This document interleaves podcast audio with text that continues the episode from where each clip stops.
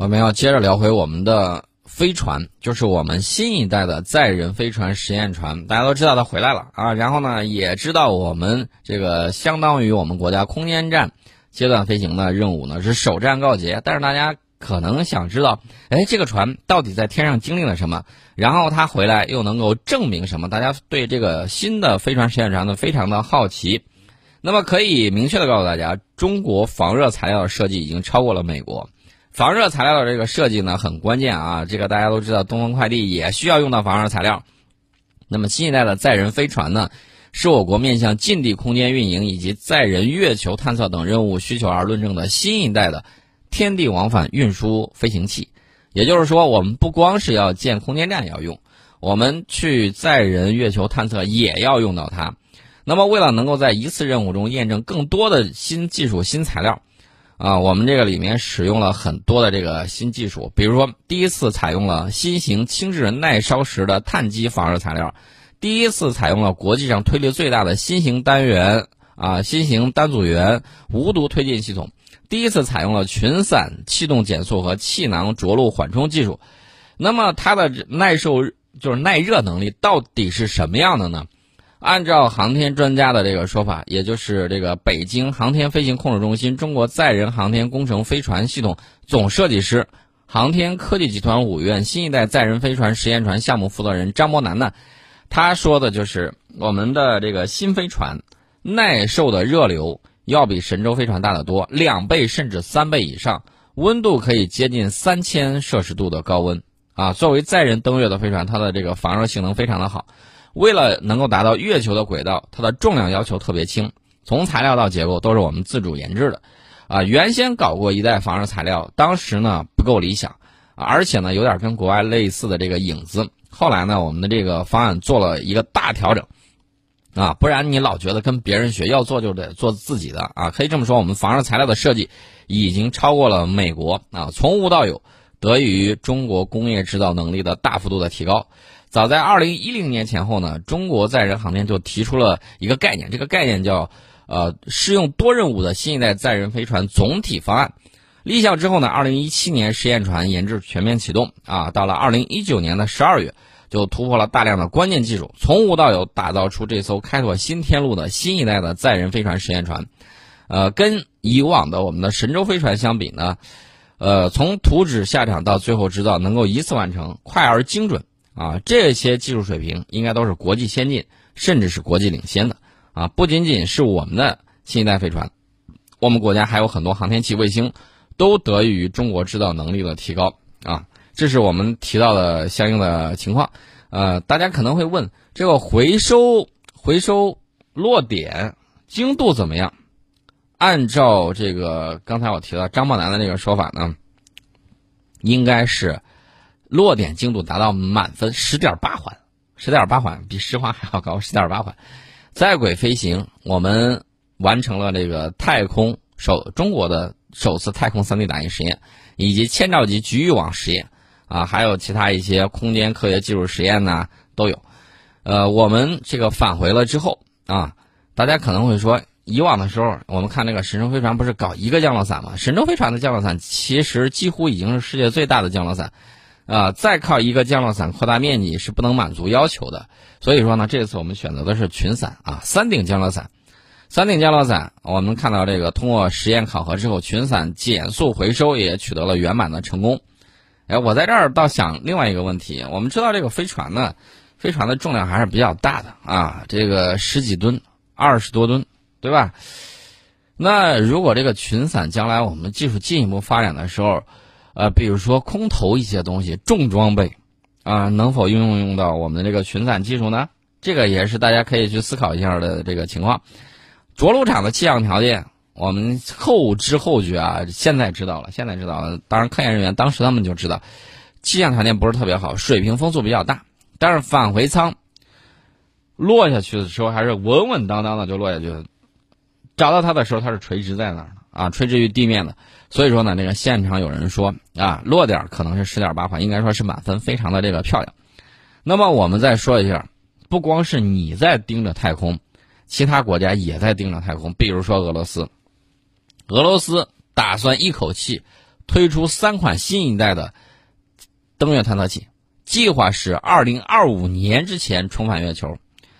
美国说我二零二八，后来改口了，说我二零二四，现在俄罗斯说我二零二五年之前啊，都想赶在我们前面。大家一定要注意啊，不要跟他们比拼这个，我们一定要稳扎稳打，稳扎稳打，把这个月球呢能够变成这个人类命运共同体、共同使用的资源和这个一个空间啊，这样呢，我觉得是很不错的，而不是像有一些人上去之后四处乱插旗，说他去了就是他的，那不是那么回事儿。呃，这个俄罗斯它进行这个月球探测登陆呢，时间其实还是比较早的，是一九七六年的时候。当时苏联发射了最后一台月球登陆器月球二四之后，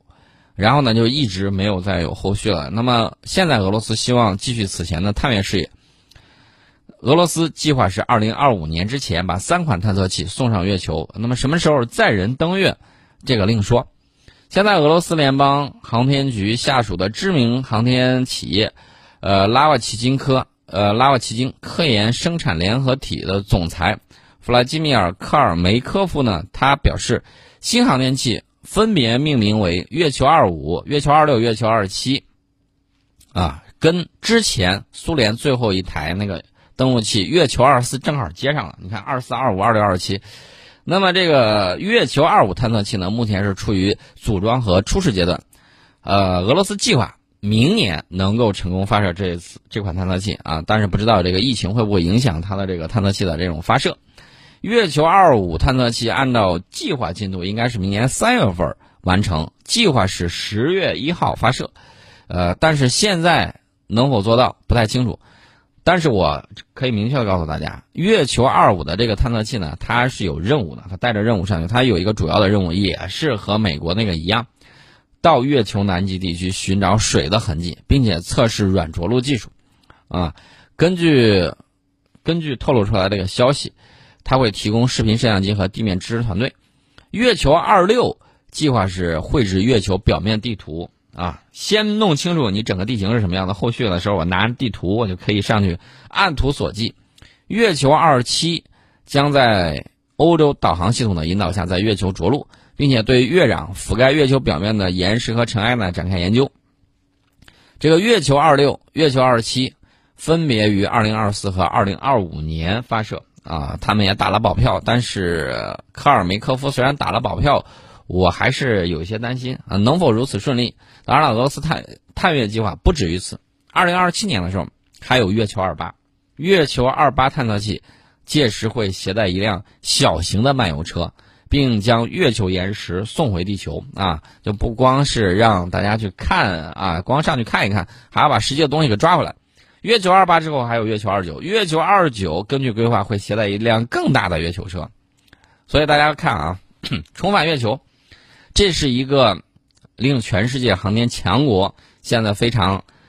关注和聚焦的地方啊。应该说，月球是一个非常受欢迎的目的地。我们的嫦娥四号在一辆月球车的陪伴下，已经在月球背面待了一年半了。大家可以看这个时间啊，不知不觉一年半已经过去了。嫦娥五号。拟于今年晚些时候发射，那么并将月球物质样本呢带回地球。美国呢要开展阿尔特米斯计划，计划呢是二零二一年让机器人呢登陆月球表面，并且美国计划是二零二四年把这个宇航员呢送往月球的南极。啊，但是呢，并非所有的登月任务都能够取得成功。去年。我们看这个以色列的这个创世纪号探测器，还有印度的月船二号着陆器就折戟沉沙，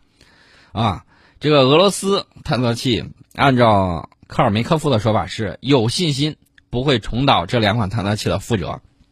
啊，这个相对而言呢，月船二号这个技术水平我们知道啊，光发动机技术就解决不了，以色列的这个创世纪号呢，相对而言它的技术积累还是比较少的。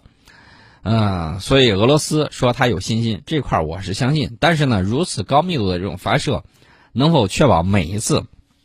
都可以安全稳定？这个有赖于俄罗斯航天技术啊。其实对他对于俄罗斯来说，这个技术倒不是问题，关键是什么呢？关键一个是疫情的影响，另外一方面呢是资金的这个投入，这两块儿啊是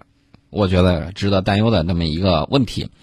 啊，半个世纪之前，我们看到这个阿波罗十一号登月啊，阿姆斯特朗在月球迈出了人类的一大步啊，这个冷清了很多年了，这个广寒宫上只有小兔兔在这儿跑来跑去的。月球探测的热度呢，经我们一去做啊，周围有很多人就说，那我他都去了，我兔子都去了，我们也要去。所以说呢，除了各个国家发起的这个月球探测任务，就连埃隆·马斯克执掌的太空探索技术公司也在研发星际飞船，啊，希望雄心勃勃的把这个货物甚至宇航员送上月球。大家还记得吗？之前他曾经搞过一次这个，呃，不能叫啊，不能叫公投啊，应该是一次选择。我记得是一个日本的亿万富翁啊，打算买这个船票上到月球上去。我个人认为，你还是要再稳定一些好。等到他今年把他的这个宇航员能够成功发射上去之后，你再去考虑这些问题。太空探索追求距离很遥远，但是不要忽略地球最亲密的伙伴，也就是月球。月球上仍然有很多未解的科学之谜等待破解。我们也希望将来有一天，我们可以在月球背面安装上我们的这个太空望远镜啊，在月球基地。去探索太空的这种奥秘。我们接着跟大家聊啊，大家可能想问一个问题，就是美国海军的核潜艇部队现在怎么样了？销声匿迹了两个月之后，终于又公开亮相了啊！这个第七潜艇大队部署在夏威夷的洛杉矶级的攻击型核潜艇“路易斯威尔号”在菲律宾海域进行实战演习。啊，根据美国海军协会网站的这个消息啊，五月八号的时候。第七潜艇大队三艘核潜艇在菲律宾海域参加了一场先进作战训练演习，包括海上安全行动、水面和水下作战场景，以及这个第七潜艇大队和美国第七舰队水面舰艇编队以及美国空军作战飞机编队进行了联合演习。啊，项庄舞剑，意在沛公。现在看来是受到了一些影响，但是呢，其他的可能撒出去的早，啊，现在终于又开始活蹦乱跳了。那么目前，我可以明确的告诉大家，美国的战略核潜艇部队依然没有太多的公开消息。为什么呢？因为它封锁消息，它不愿意告诉你它到底是什么样的情况。啊，比如说全十号两栖攻击舰到底是什么样的问题，你基本上查遍全网，你也找不到它的这个消息。的现在到底是怎么样？此前呢，美国海军西海岸几个战略核潜艇基地，包括布雷默顿海军基地，都有美国的水手确诊新冠肺炎病毒。啊，近日以来呢，美国海军依然在菲律宾海域和南海秀存在，频繁的出动舰机来赴我周边海域，啊，就跟那个方唐镜一样，我又来了，我又走了，啊，你打我呀，基本上是这么样一个状态。大家要注意啊，随着我们的这个岛礁建设的不断完善呢，它能够过来的这个情况是越来越少。为什么这么讲呢？呃，以后它会非常难。现在呢，你看它蹦得欢。啊，小心日后拉清单。为什么呢？这是在不断的一个博弈的过程。那么这个时候呢，他会帮你干什么呢？帮你不断的确认哦，这儿不能来，这儿不能来，然后他就会以后就会远远的躲得远远的。那么五月七号的时候，美国海军独立号滨海战斗舰蒙哥马利号，还有这个刘易斯克拉克级的干货弹药补给舰，呃，塞萨尔查韦斯号啊，在马来西亚租用的这个西卡佩拉号钻井作业海域呢，展开这个军事行动。从美方公布的这个照片来看呢，有一艘疑似我国的这个零五四 A 护卫舰伴随监视着美军的这个滨海战斗舰，啊，其实我觉得美国的滨海战斗舰应该羡慕一下零五四 A。为什么这么讲呢？因为这个滨海战斗舰生不逢时，啊，生不逢时，而且呢，发现它的这个多模块任务其实是个鸡肋啊，其实非常鸡肋的一个情况。然后呢，他们也不愿意多造啊，这个东西呢，能拿来暂时去使用。至于说，这个新冠疫情冲击之下，美国海军包括罗斯福号航母在内的多艘军舰出现大范围的这个感染，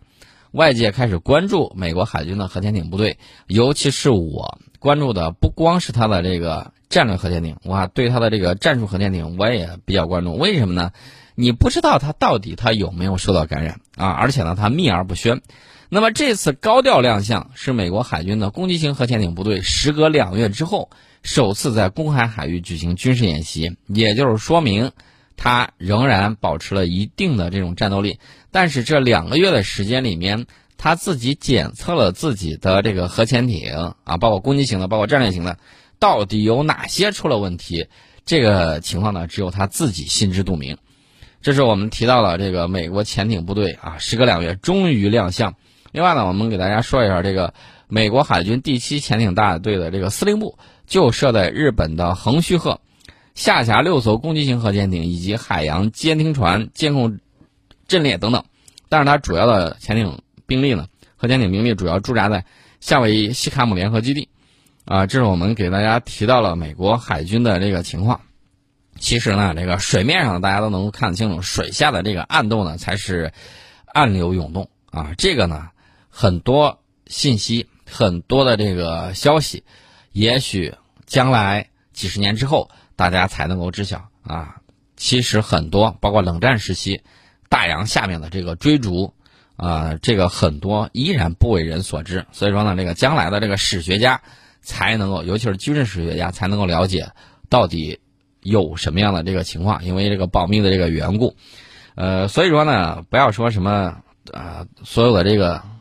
呃，所有的这个当代都是当代史啊之类的，有很多东西你现在依然无法了解啊，只有拨过这个历史的迷雾之后啊，过去几十年甚至上百年的时间，你才可能知道啊，并不是我们现在在信息掌握有限的情况下你就可能知道的。另外呢，我再说一下这个维珍航空破产了啊！澳大利亚第二大航空公司维珍澳大利亚啊，宣布进入具有破产保护性质的自愿托管程序，大概是一点六万名员工及其供应链工人呢会受到影响。呃，业内专家认为，澳大利亚国际航运的这个复苏仍然需要好几个月的时间，而且呢，他们认为中国市场将起到至关重要的作用。业界都期盼市场复苏，但是这个疫情的影响大家也都看到了。何时能够复苏？也就是航空市场何时能够复苏？呃，我们看这个专家呢，啊，外国专家说的是，尽管中国、澳大利亚和新西兰等国疫情已经得到有效控制，但是美国和欧盟地区尚未走出困境，航运业的复苏仍然需要好几个月的时间。国际航线恢复运营关键在中国市场，中国客源和物流需求的复苏进程将直接决定着国际航空业复苏的程度和速度。中澳两国呢，只有在旅游贸易。航运上紧密合作，才能够迅速重启经济。此外呢，国际间还应该加强协作，共同完善在国际航运中追踪和检测新冠病毒的有效机制。啊，专家们呢很明白啊是怎么回事，但是呢，他们有一些政客，你看追随着美国啊，然后呢各种唧唧歪歪啊，也也不知道这次他们是不是站起来了。但是我们知道什么呢？我们知道。呃，你这个你出口到中国的牛肉啊，有多家企业出口到中国的牛肉啊，这个检验检疫的程序，包括有一些出现了问题。为了保证这个人民的生命财产的这种健康啊，你这个牛肉呢，还是要加强检疫，该退的要退，该去进行处理的你要进行处理，该检测的你要好好检测，不要再去做出这样的事情。我的这个暗示你听明白了没有？我已经充分给你暗示了。你要还听不明白，不好意思，那后续还会有其他的，后续还会有其他的。不要认为我这是只是说说而已，不只是人为言轻啊。另外呢，我们再说一下这个印度前一段时间